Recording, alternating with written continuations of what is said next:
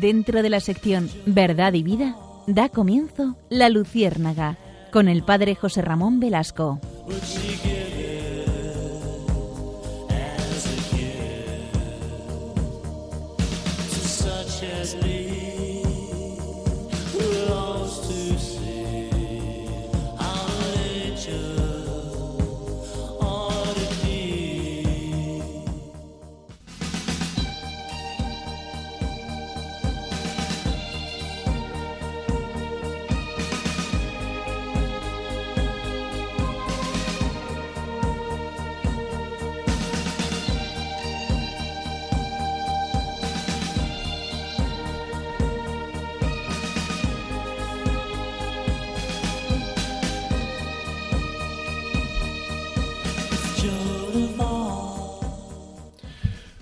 Un día, un joven estudiante naturalista subió con su auto a una vieja balsa comandada por un viejito, de cuerpo fuerte y alma concreta.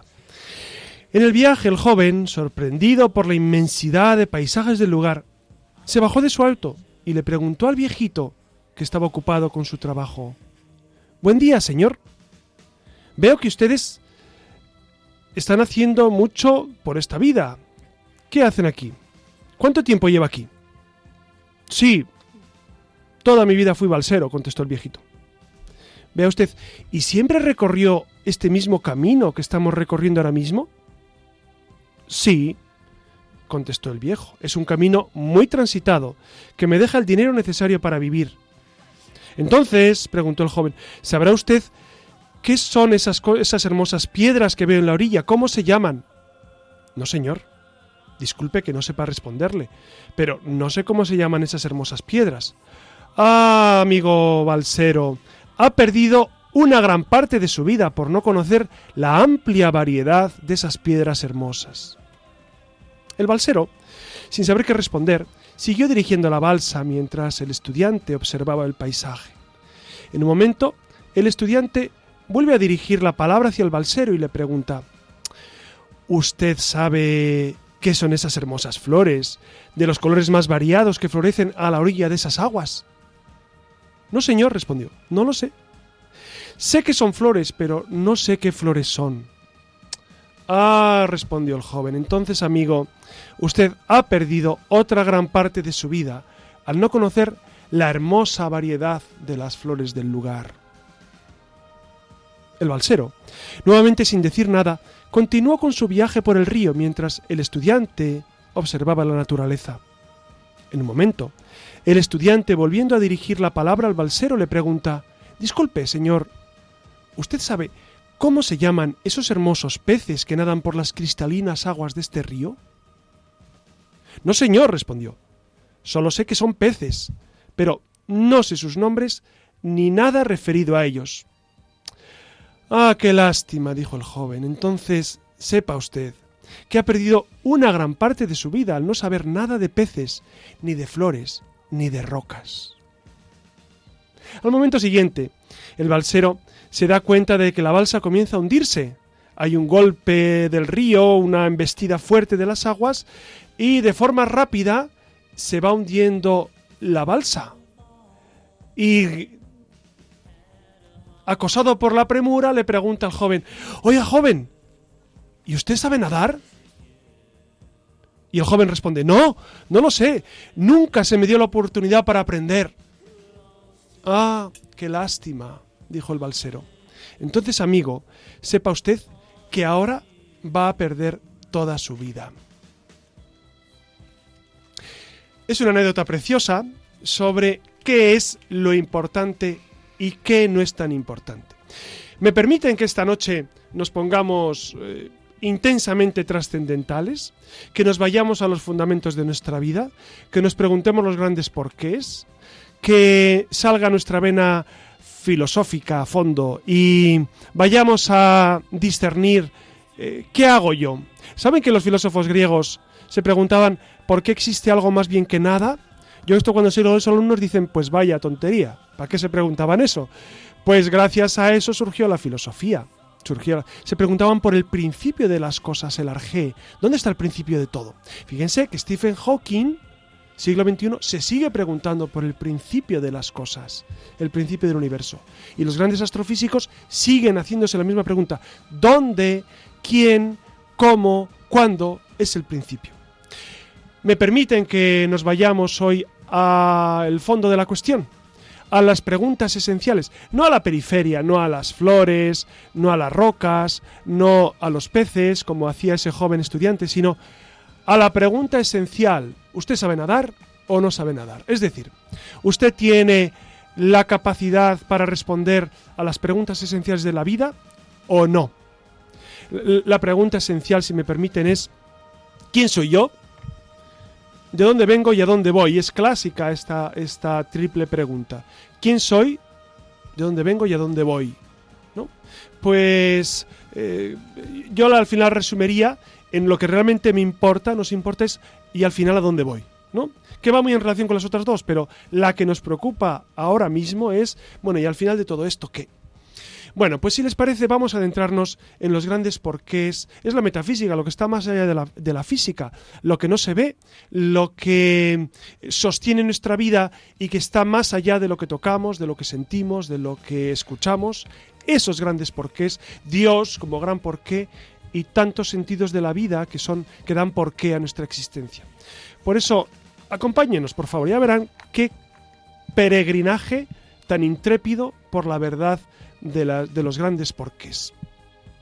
Buenas noches, Clara Fernández. ¿Qué tal? Buenas noches. ¿Estás preparada para esta inmersión en las profundidades? Estoy preparada. Iria, ¿estás preparada? Sí, preparada. Y Alex también siempre preparado a los mandos del control. Síganos, por favor.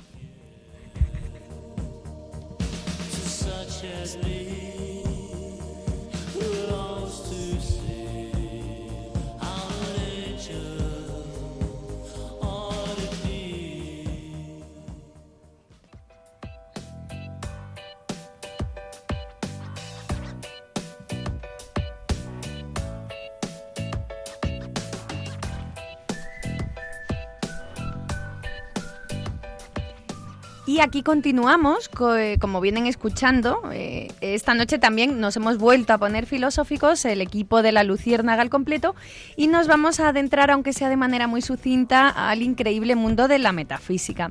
Y como siempre, pues arrancamos con un poquito de. ¿Saben de dónde viene el nombre metafísica? Efectivamente, lo que vamos a hablar ahora. Ah, muy bien. Sí. claro, eh, saben, bueno, por supuesto saben que la metafísica es una rama de la filosofía, ¿no? Que estudia la naturaleza, la estructura, componentes y principios fundamentales de la realidad y eh, seguramente a muchos de nosotros nos habrán dicho en las clases de filosofía que el origen, que esta era la pregunta que señalaba José Ramón, el origen de esta palabra tiene que ver con el griego y su prefijo meta, que es más allá, y physis, ¿no? que es naturaleza, es decir, lo que viene después, más allá de la naturaleza, más allá de lo físico. Aunque, eh, si me permiten, existe otra etimología más anecdótica, más interesante, de lo que cabría esperar. El responsable de esto, según la tradición, fue Andrónico de Rodas, que catalogó y ordenó toda la obra de Aristóteles. A la hora de situar sus obras en las estanterías, lo hizo ateniéndose al título y a la temática. Los libros que trataban sobre el alma y la personalidad no tenían título, así que los puso tras los ocho libros de física, de modo que cuando los estudiosos pedían uno de estos libros, querían pedir uno, como no tenían título, tenían que referirse a ellos como los que están después de los libros de física, que en griego, eh, de forma muy sintética, vendría a ser, pues eso, metafísica, más allá, lo que viene detrás, ¿no? Colocados. Saben ustedes, seguramente lo saben, ¿no? Que Aristóteles, el gran Aristóteles del siglo V antes de Cristo, que fue un genio de la filosofía junto con Platón y Sócrates, que fue su gran, su gran mentor, su gran, eh, digamos, prototipo. Bueno, pues Aristóteles era botánico, e, e, era físico, e, él era un hombre de ciencia, de ciencia empírica, de tocar, de catalogar, de ver. Pero es verdad que Aristóteles en su, en su caminar intelectual descubrió que por encima de lo físico tan interesante, que a él le fascinaba tanto, ¿no? Pues tenía que haber un porqué más profundo, que era, que era precisamente lo que sostiene eh, ese, ese, ser que existe, lo que sostiene todo lo que nuestros sentidos perciben. Entonces, por eso es perfecto decir que, Aristóteles fue el gran inventor, bueno, habría, habría, que hablar de Parménides también antes que él, pero el gran inventor de la metafísica eh, sistemática, tal como nosotros la conocemos. Por eso debemos muchísimo a Aristóteles en nuestro caminar filosófico. Y en materia de, literatura igual, de la él le debemos la poética maravillosa. Bueno, pues quédense con esta, a mí me gusta más esta anécdota profana y práctica si cabe, pero bueno, quédense con la que les convenzca, ¿no? Desde el cariño. Pero, ¿por qué eh, esta noche tenemos, queremos eh, hablar de metafísica? Pues por la sencilla razón, como antes le comentaba José Ramón, de que el hombre, desde su origen hasta la eternidad, no ha hecho otra cosa que plantearse siempre preguntas e intentar dar respuesta a numerosos interrogantes. Y como han escuchado, nos referimos a los grandes, ¿no? A los interrogantes que sustentan la vida, ¿no? ¿Quién soy yo? de dónde venimos, a dónde vamos y quién es el otro, que como eh, antes hemos avanzado, eh, adelantado, quizás pues todo se reduce, ¿no? y al final de todo esto, ¿qué? Así que piensen, piensen en lo que ya apuntó el filósofo indio Tagore cuando aseguró que hacer preguntas es prueba de que se piensa. Lo repito porque me parece un hallazgo. Hacer preguntas es prueba de que se piensa. Y también Sandor Marey cuando comentó eso de que uno siempre responde con su vida entera a las preguntas más importantes. Eh, es verdad, es verdad que, esas preguntas esenciales solo se responden después de una cierta, eh, una cierta pausa en nuestra vida. El otro día, un, muchacho que conozco desde hace mucho tiempo, él es, eh, él estudia astrofísica y, y además ingeniería aeronáutica, él trabaja ahora pues casi casi como un broker de un banco, ¿no? Podríamos llamarlo así. Bueno, pues me sorprendió hablo con él desde hace muchos años, le conozco desde hace muchos años de la parroquia. Me sorprendió mucho porque hace mucho tiempo le dije que leyera eh, un libro que creo esencial, El hombre en busca de sentido, de Víctor Frankl. Y este muchacho, este muchacho tiene ahora 30 y, ¿qué tendrá? 35 años. Y, y cuando leyó el libro, dijo, anda, he descubierto eh, lo esencial del pensamiento filosófico y cómo hay que buscar siempre los grandes porqués. Este libro le, ha descubierto mucho. Es un chico que, vive la fe desde hace muchísimo, ¿no? desde siempre. Pero es verdad que desde esta visión natural, filosófica, racional, pues uno descubre que, eh, encaja perfectamente lo que nosotros desde la fe vivimos, que es esa búsqueda de, de dar sentido a nuestra vida desde el Dios, mm, desde el punto de vista filosófico, eh, psicológico psiquiátrico. Víctor Frankl era un psiquiatra. Es interesantísimo ese libro. Si me da tiempo, luego en, en el programa se lo cuento. A ver si me da tiempo al final, ¿vale? Pues ya ven que desde la Luciérnaga les invitamos a que suban al apasionante mundo de la metafísica si es que en algún momento mm, se pueden bajar de este carro tan apasionante que es el ser humano. Pero cuidado, no siempre nos van a gustar las respuestas, habrá que estar preparados para aceptarlas y también para saber formularlas. Ya ven que intenso viene hoy el programa en un escenario académico donde cada vez interesa menos, ¿no? O interesa más restarle horas a las clases de filosofía. Nosotros desde la Luciérnaga hacemos uso de ella como timón para encontrar algo, no todo, de sentido a nuestro día a día.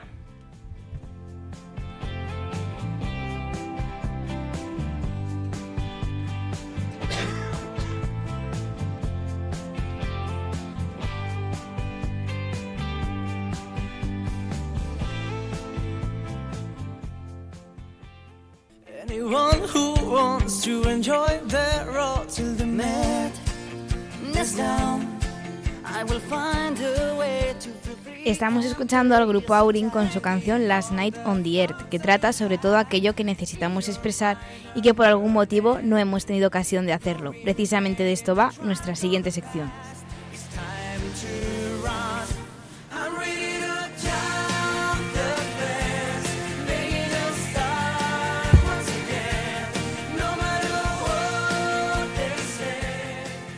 Muy buenas noches. Comenzamos Destellos en la Red, un apartado en el que queremos que seáis vosotros, los oyentes, los protagonistas de aquellos temas que más nos interesan y que están a la orden del día.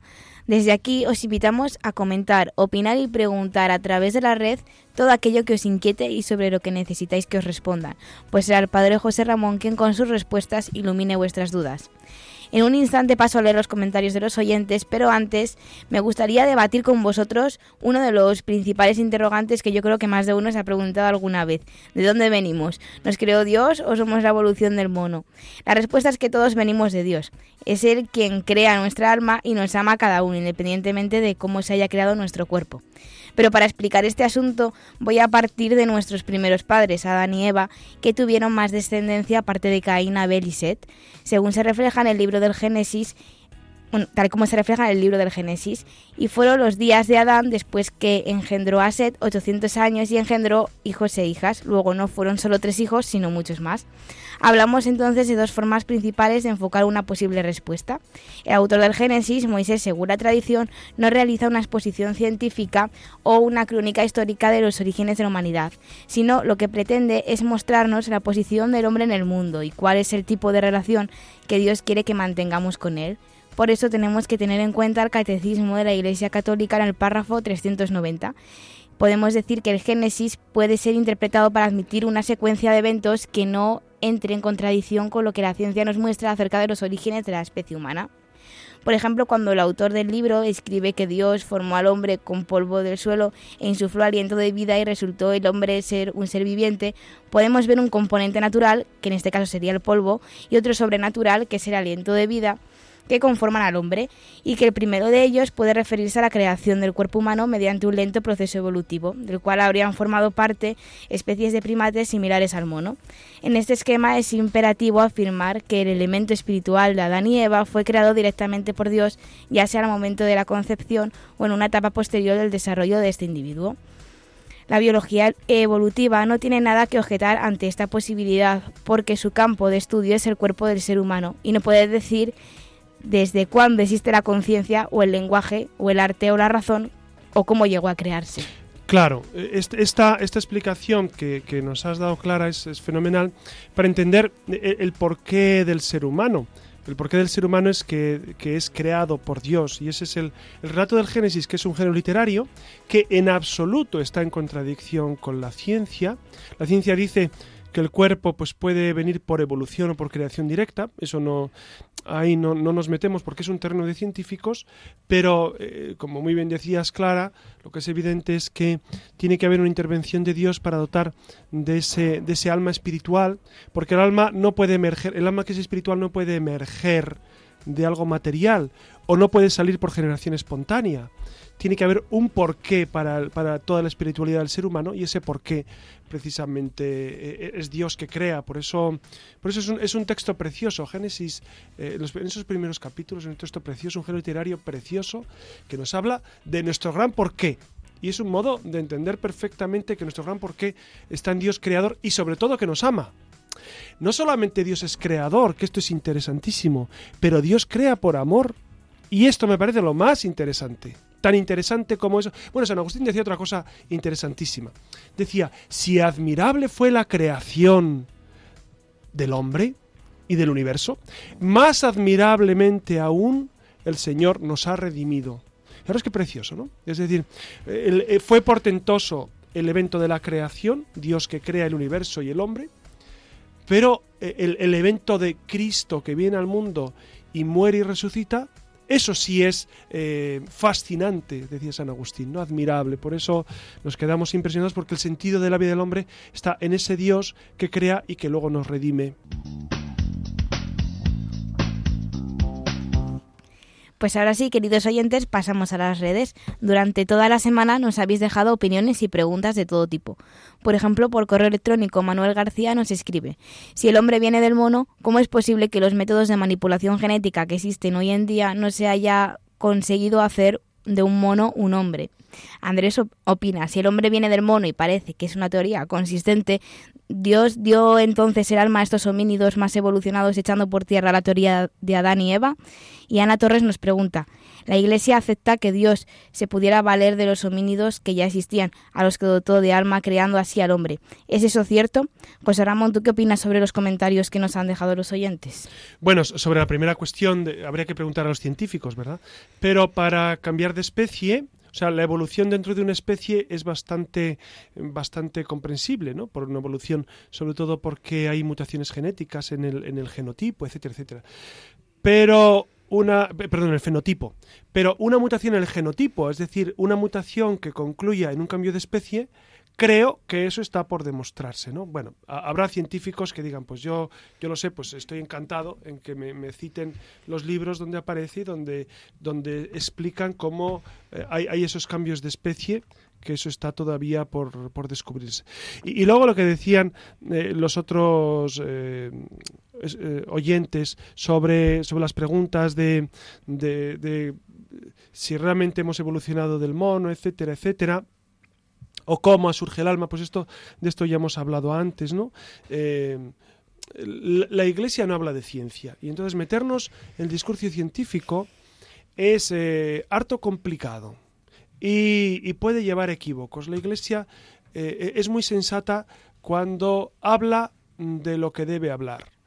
y, la Biblia no es un libro ni histórico, aunque contiene elementos históricos, ni científico, aunque puede contener algún elemento científico.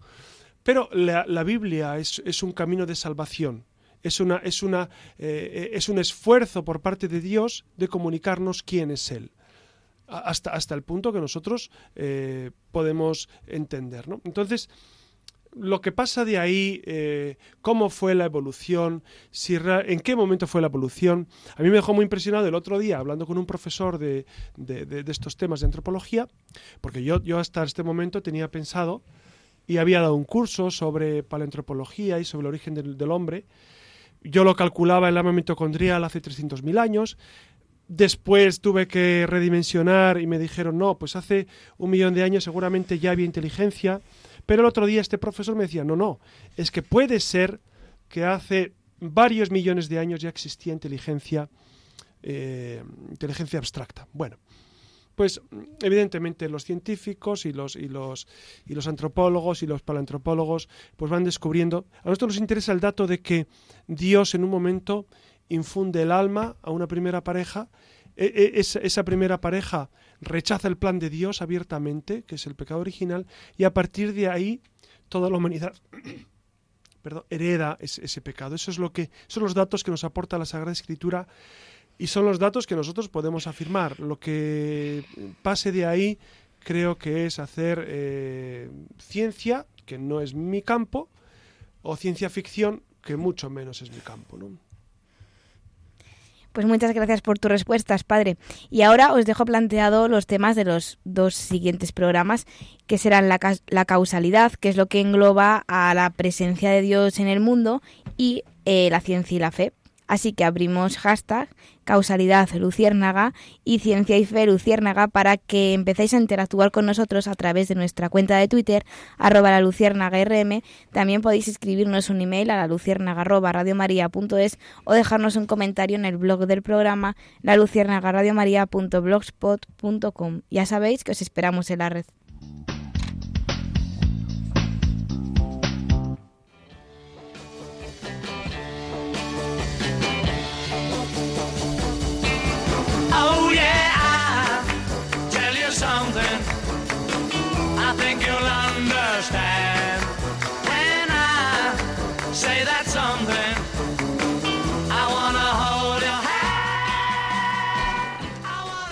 Buenas noches de nuevo. Aquí continuamos con esta andadura cultural radiofónica que hoy, eh, como saben, está, estamos hablando, ¿no? Aborda el universo de la metafísica. Pero la metafísica, eh, a mí me gustaría saber vuestra opinión sobre, sobre el tema, ¿no? Porque, claro, yo estoy acostumbrado a hablar de metafísica en clase, etcétera, pero, pero la juventud hoy, o sea, vosotras que habéis estudiado filosofía en bachillerato y demás, y que eh, eh, ante esta palabra, ¿qué sentís? Clara Iria, ¿no? ¿Cómo, ¿Cómo, lo percibís? ¿Como un mazacote que te llega o como realmente algo que interesa? O... Cuéntame, contadme. Mm. Uno se queda ojiplático ante la palabra metafísica. Eh, da igual que haya uno estudiado filosofía o no, la, explicación posterior de son los porqués a uno ya le encaja en las piezas en el cerebro. Y, de entrada la palabra es grosera, ¿no? De entrada la palabra es fuerte, es, gruesa. Sí, y, aparte que creo que, que, la filosofía... Eh, eh, claro, nos movemos. ¿Por qué, está tan mal valorada la filosofía? ¿Por qué tengo que hacer una defensa a ultranza, continuamente? continuamente? ¿Por qué me desgañito por los temas filosóficos Porque- y no encuentro eco y encuentro soledad. Yo creo que está mal explicada desde un primer momento. Sí. Sí, porque ellos la plantean desde que ya es un tema, en plan un bodrio, nada más entrar, y entonces, claro, no saben enfocar la filosofía. Pero bueno, yo pienso que ese es el problema que hay en los Quizá porque colegios. piensen que no sirve para nada también. Sí, yo creo que eso delata mucho el, el punto en el que estamos, ¿no? El ser humano. Es decir, todo lo que tiene que ver con la trascendencia, con lo etéreo, con lo abstracto, eh, se nos escapa. Y aparte que ahora entendemos que no sirve. ¿no? Lo que nos interesa lo que se puede tocar, lo que puede producir. Eh, eh, la pirámide esta de ser, eh, estar y tener, ahora somos en el tener, eh, estar y ser, ¿no? Entonces, como se han invertido los, los vórtices o vértices de, esta pirámide, me da la sensación de que escandaliza mucho y que a uno le descuadra. Es que hablar en Pero, términos claro. etéreos, así abstractos... Pe- mm, Pero yo descubro que, que luego las personas sí necesitan metafísica. ¿Por qué? Porque a la hora de debatir sobre temas esenciales de política, de sociedad, de moral, de costumbres, si no recurres a principios ni soslayables, principios que sean evidentes per se o, o que, Mm. o, o- o que, o que sean eh, puntos de contacto con el otro, ¿cómo dialogas? Es- y, y luego el diálogo nos... Pues, Viene de ahí, claro, la claro, retórica. claro, Sí, pero, sí. pero dense cuenta que, que estamos en continuo diálogo. Ustedes en sus sobremesas dialogan con su familia, en, en la cola del pescado dialogan, en, en- cuando van en el metro y tienen un familiar al lado, un vecino dialogan, en el descansillo de su casa dialogan, sobre temas de actualidad, sobre cuestiones. Claro, eh, ¿cómo se puede dialogar sin ser filósofos? Es que somos filósofos todos.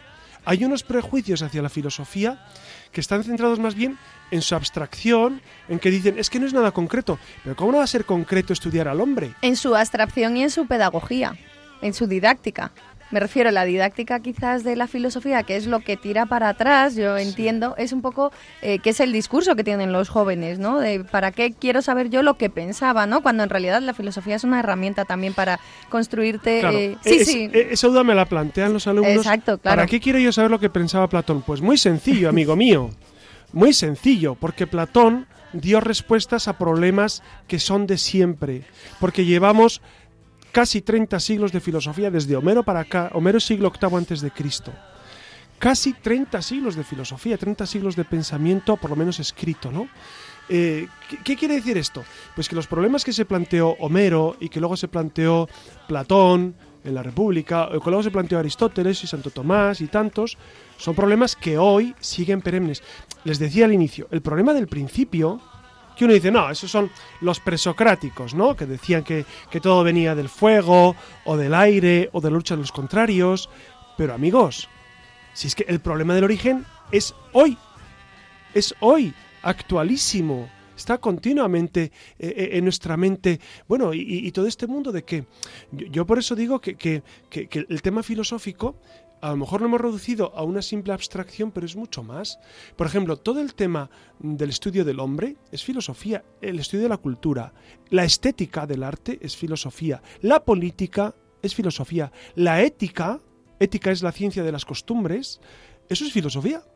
No me digan que no es práctico. Pero claro, hay que, pa- para hablar de ética y para hablar de estética y para hablar de política hay que hablar de principios básicos, de principios sobre los que se sostiene la polis, de los que se sostienen las costumbres. Entonces ahí es donde vamos a la, metafísica, ¿no? Claro, pero nosotros siempre hacemos esa llamada, ¿no? De, de, eh, cuando comentamos que cada vez se están restando horas en los planes de estudio, en los colegios, ¿no? En, eh, en la nueva ley, la LOE, ahora la LOMCE, da lo mismo, ¿no? Está quitando horas de filosofía. Es que, claro, Somos pragmáticos. total. Entonces, eh, Y de literatura. Sí, claro, ese es un drama, Hemos ese es un drama. Claro, pues, pues eh, claro, no, no, no existe ningún tipo de apoyo, ¿no? Eh, la, la sociedad está dando la espalda a la filosofía.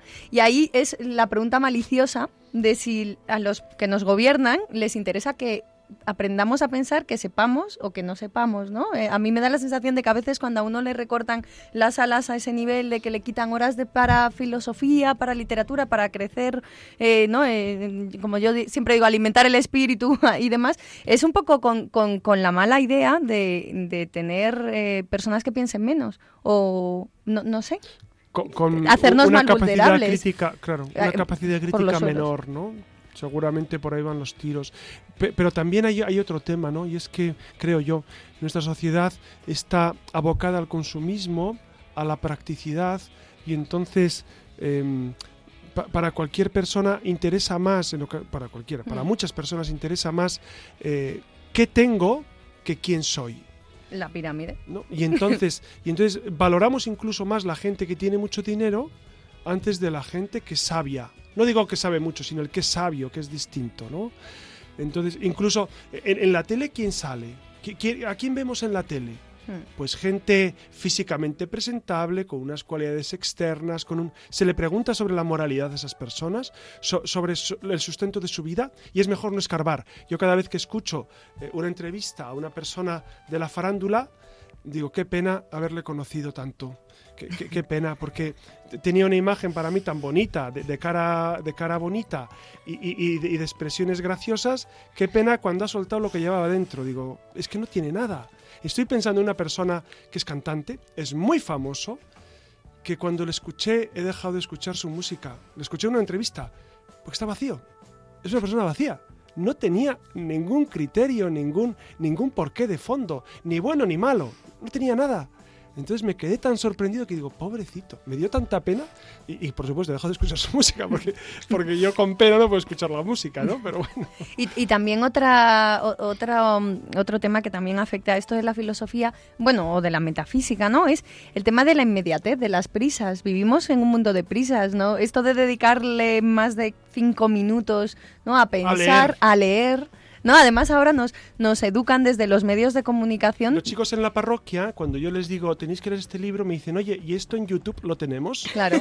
Cuando les digo, vamos a, trabajar la vida de Juan Pablo II, ah, ¿en YouTube está? Sí, está, perfecto, podéis ver YouTube. Y de hecho ya al, inicio pedía que leyeran textos, ahora les pido que vean. Nada, lo verbo icónico. Sí, que vean vídeos de YouTube y que, que se lo ven en el metro, en cualquier parte, es penoso. De hecho, de hecho, alguna vez que les enseño en la parroquia los libros, ven unos cuantos y ¿y eso lo has leído tú? pero, pero, pero, ¿cómo no vas a leer y cómo no vas a...? Es decir, las personas ahora, la gente, pero no digo los jóvenes, no es denostar a la juventud en absoluto. Es, es, es un mundo en el, que, en el que leer, en el que profundizar, en el que pensar, en el que escribir, pues parece relegado a un segundo plano como, como algo que no, que no tiene mucho, mucho sentido práctico. ¿no? Te diré que nuestros jóvenes leen ahora más que antes en el sentido de que se pasan horas y horas delante del ah, ordenador. ¿No? O sea, que también hay que tirar. Luego, el contenido, o sea, lo que leen ya es lo que se puede uno parar a, juzgar y debatir, pero en, principio, en esencia, lee mucho más, pasan más horas leyendo. Entonces, Hombre, lee WhatsApp y Twitter. Claro, pero, claro, pero entonces habría que revertir. Son horas, horas leyendo Twitter. Bueno, habría, entonces hay que darle una vuelta a eso, ¿no? Para reconducirles. En cualquier caso, como la metafísica también tiene muchísimo, muchísimo que ver con la literatura. Eh, pues hoy vamos a hablar también de algo de pintura y de algo de literatura, ¿no? Y no sé si les pasa a ustedes, pero a mí cuando escucho la palabra metafísica se me viene a la cabeza uno de los grandes escritores de habla hispana eh, el mejor, ¿no? Bajo mi punto de vista, uno de los mejores de todos los tiempos, que supo hacer de la metafísica una constante en todos sus escritos. Y ese no es otro que el argentino Jorge Luis Borges, ¿no? Casi todo el mundo conoce eso que dice Borges en algún lugar, ¿no? Que la metafísica es una rama de la literatura fantástica. Claro, pero ¿qué quiere decir esto exactamente? ¿Cuál es la literatura fantástica a la que se refiere? Y alguien podría pensar que estamos en un momento propicio para enseñar metafísica a los jóvenes, esto que hemos estado comentando, ¿no? Encandilados como están con la literatura fantástica, con, los elfos, los dragones, vampiros, pero me temo que la cosa pues no es tan simple, ¿no? Lo que Borges llama literatura fantástica, que no es otra cosa que una rama, que bueno, que una de sus ramas sería la metafísica, no tiene casi nada que ver con la literatura de fantasía, sino que va más allá y se trata de plantear siempre en todos sus escritos cuestiones filosóficas. Se me ocurre multitud de textos, ¿no? Pero eh, simplemente aquí les cuento, les, enuncio un tema, un, cuento que es el de los tigres azules, pongamos que por caso, o un, un texto que tiene que es lleva por título Discusión, donde se abordan distintos ensayos sobre eh, cuestiones metafísicas como lo finito y lo infinito, la atemporalidad y el tiempo, la unidad y la multiplicidad.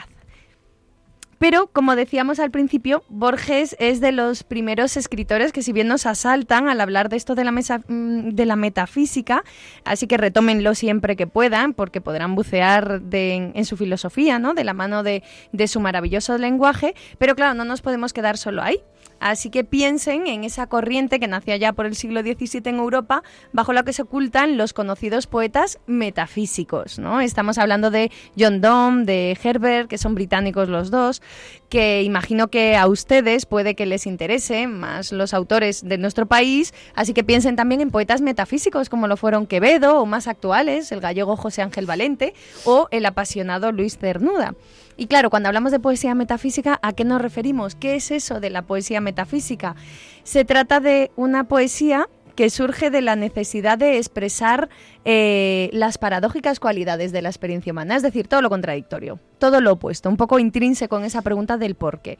Piensen en lo transitorio de la pasión amorosa, en la dualidad alma-cuerpo, en la caducidad de la vida. Se trata de una poesía que mezcla la pasión y el pensamiento, el sentimiento y el raciocinio, dicho de otro modo. Son versos que se orientan más a capturar la razón que las emociones, descartando la intuición y el misticismo en favor siempre de la discusión racional, aunque eso sí, sin desaprovechar imágenes maravillosas, ¿no? Seguro que ustedes recuerdan esa imagen que al menos yo conservo en la retina eh, y en el corazón también de un verso, ¿no? De una metáfora de que señaló Marvel cuando dijo que el alma es esa gota de rocío. Ahí lo dejo.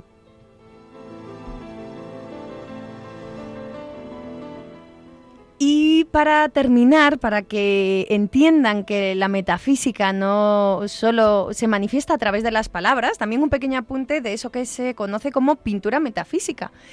Y bueno, para los amantes del arte, seguro que saben que esta corriente pictórica nació en Italia a principios del siglo pasado. El, nombre por excelencia es Giorgio de Chirico, que será el gran inventor e investigador de esta corriente pictórica que es bastante cercana al futurismo y al expresionismo alemán. Son lienzos que buscan lo irracional, lo que buscan es romper la lógica, pero lo que hacen es retar al entendimiento eh, a un auténtico ejercicio de enigma metafísico arquitectónico, puesto que proponen en sus cuadros eh, eh, encuadres de edificios difícilmente comprensibles, como mal edificados, pero no lo están en efecto, y a la vez enigmáticos porque eh, funcionan como tal. ¿no? Piensen en Munch y su grito, algo que iba en la línea de lo que hacía Chirico, o eso sí, no, algo más cercano, ¿no? Piensen en Dalí y sus cuadros sobre los, de, los relojes, ¿no? Que se derriten y se doblan como aplastados por el tiempo que comprime y descomprime a su antojo, algo inimaginable, en tanto que el tiempo es de las pocas verdades metafísicas que no necesitan de mucha más consideración. La, verdad es que la palabra metafísica usada en este contexto es un poco equívoca. sí. Equívoca, porque la metafísica es, es la gran fuente de las certezas, la gran fuente de, de, nuestro, de nuestros grandes porqués, y a veces se usa metafísica para sí conozco conozco eh, este arte no que es son construcciones en las que no sabes si la escalera sube baja si está sentada sobre algo sobre eh, o está en el aire o, o, los relojes precisamente esos que languidecen el tiempo languideciendo.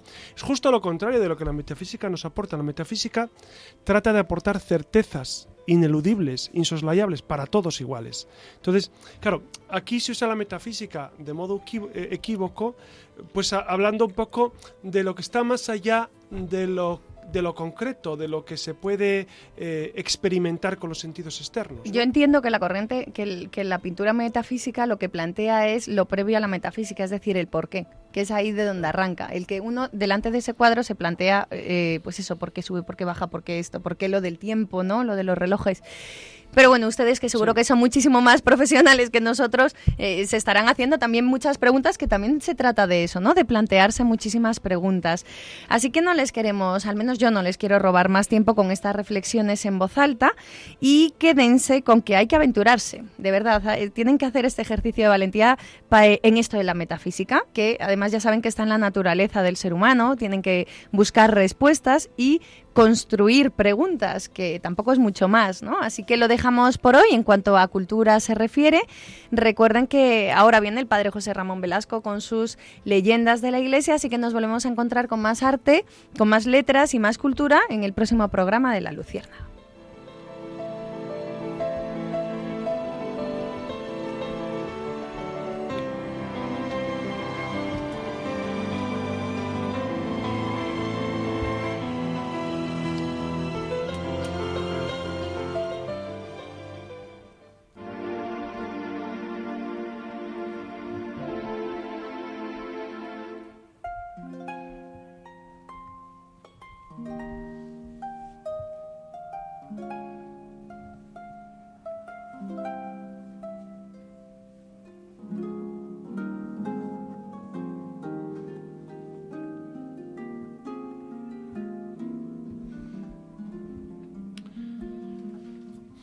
En este tema de los grandes porqués de la metafísica, yo tengo mi, propia teoría, por supuesto, como todo el mundo, y, mi análisis de, por qué en nuestro mundo eh, la metafísica ha caído tan en desuso, eh, la metafísica aristotélico-tomista, ¿no? ¿Por qué, digamos, eh, tiene tan mala prensa en ocasiones, sobre todo en, nuestros, en el siglo XIX, ya con los grandes materialistas, Feuerbach, Marx, Nietzsche, fundamentalmente, y previamente en el XVIII con Bacon y, Hume, ¿no? que fueron grandes empiristas. Pero ¿dónde surgió este, esta lejanía, esta desconfianza de la metafísica? Pues yo creo que tenemos que irnos a Guillermo de Ockham. ¿Quién era este? Vamos a, si les parece, acompáñenme conmigo en esta leyenda negra, con esta música de fondo eh, de la Baja Edad Media, ¿no? y nos vamos a un monasterio franciscano.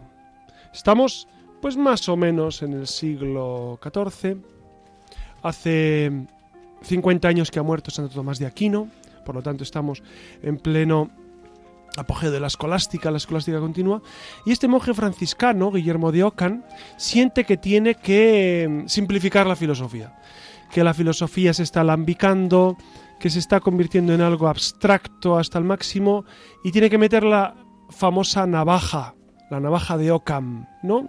Tiene que recortar, él siente que, que en el fondo hablar de metafísica es hablar de flatus vocis, es decir, de palabras huecas, que es necesario eh, volver a la realidad, volver a lo concreto, volver a las cosas. Dice en el fondo que- que las cosas son puros nombres, él es el gran nominalista de la Edad Media, ¿no? Eh, él, él- él se expresa diciendo que hablar de la esencia de las cosas, como hacía Aristóteles eh, eh, y, y- Santo Tomás, pues es, es, un debate, un debate acabado. Digamos que seguramente Ockham tuvo muchas intuiciones muy valiosas a la hora de, de, de procurar una filosofía eh, que fuera más centrada en la realidad, si cabe, o en lo concreto, en el aquí y ahora. Él también hace, hace una defensa, incluso a nivel teológico, de, la pobreza en la iglesia, de la austeridad. Es decir, aplicaba la navaja a todo, no solamente a la filosofía, sino en general, a su vida. ¿Qué consecuencias ha tenido Guillermo de Ockham? Pues que a veces uno empieza a recortar, a recortar y, y- y se queda sin, sin la esencia siquiera, ¿no? Y entonces, claro, eh, mermar la filosofía tomista de tal manera que se les provea de la metafísica, pues eso tiene gravísimas consecuencias. Hay una encíclica esencial del Papa Juan Pablo II que se llama Fe y Razón, y en esta encíclica el Papa insiste en la necesidad de recuperar en el ámbito filosófico, en el ámbito eclesial y en el ámbito en general de la cultura, la metafísica aristotélico-tomista, es decir, los grandes porqués. Dios como causa de todo, Dios como principio de toda la realidad, Dios como gran porqué, la creación del, universo como gran sustento de todo lo que existe, y a partir de ahí pues ir construyendo un camino filosófico de pues ir analizando la realidad desde estos grandes fundamentos, ¿no? Esta es la, postura, la postura de la filosofía y la postura de la Iglesia en este ámbito, ¿no? El, buscar, el buscar fundamentalmente, pues ese gran porqué. Guillermo de Ockham hizo sus esfuerzos por simplificar. Quizás, eh, como dice algunos comentaristas, quizás se excedió en sus recortes, ¿no? Ahora que estamos en tiempo de recortes, quizá Guillermo de Ockham se excedió recortando y y acabó, pues digamos, con una cierta, una gran desconfianza respecto de la iglesia Guillermo de Ockham, ¿no? Acabó sus días, pues con muchas controversias, porque es verdad que cuando uno renuncia a una parte de la metafísica o niega la metafísica, es imposible conciliar el mensaje de Jesucristo. Imposible.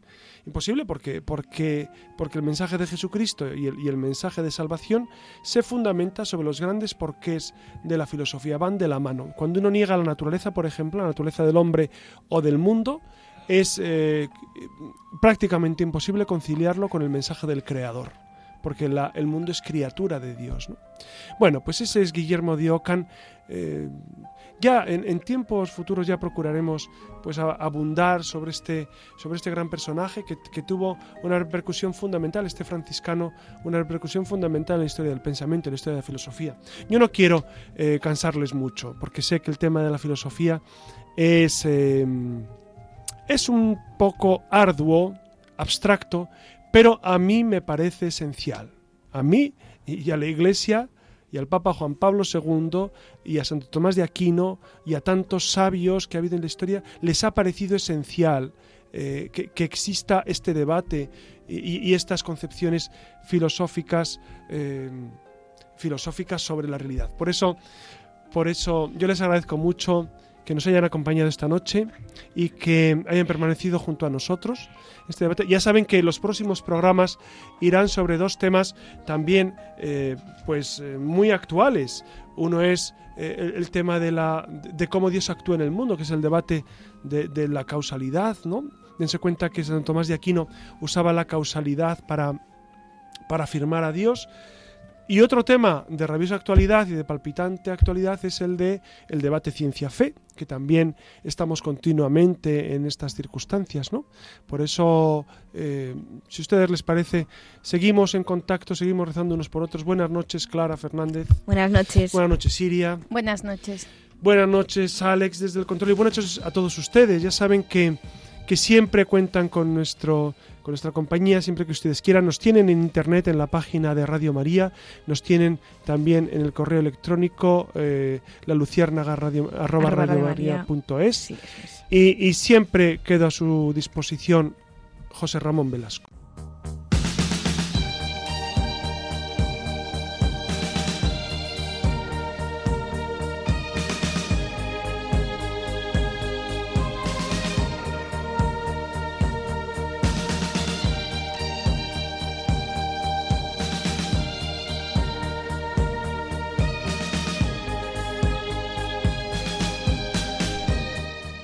Finaliza en Radio María La Luciérnaga con el Padre José Ramón Velasco y dentro de la sección Verdad y Vida.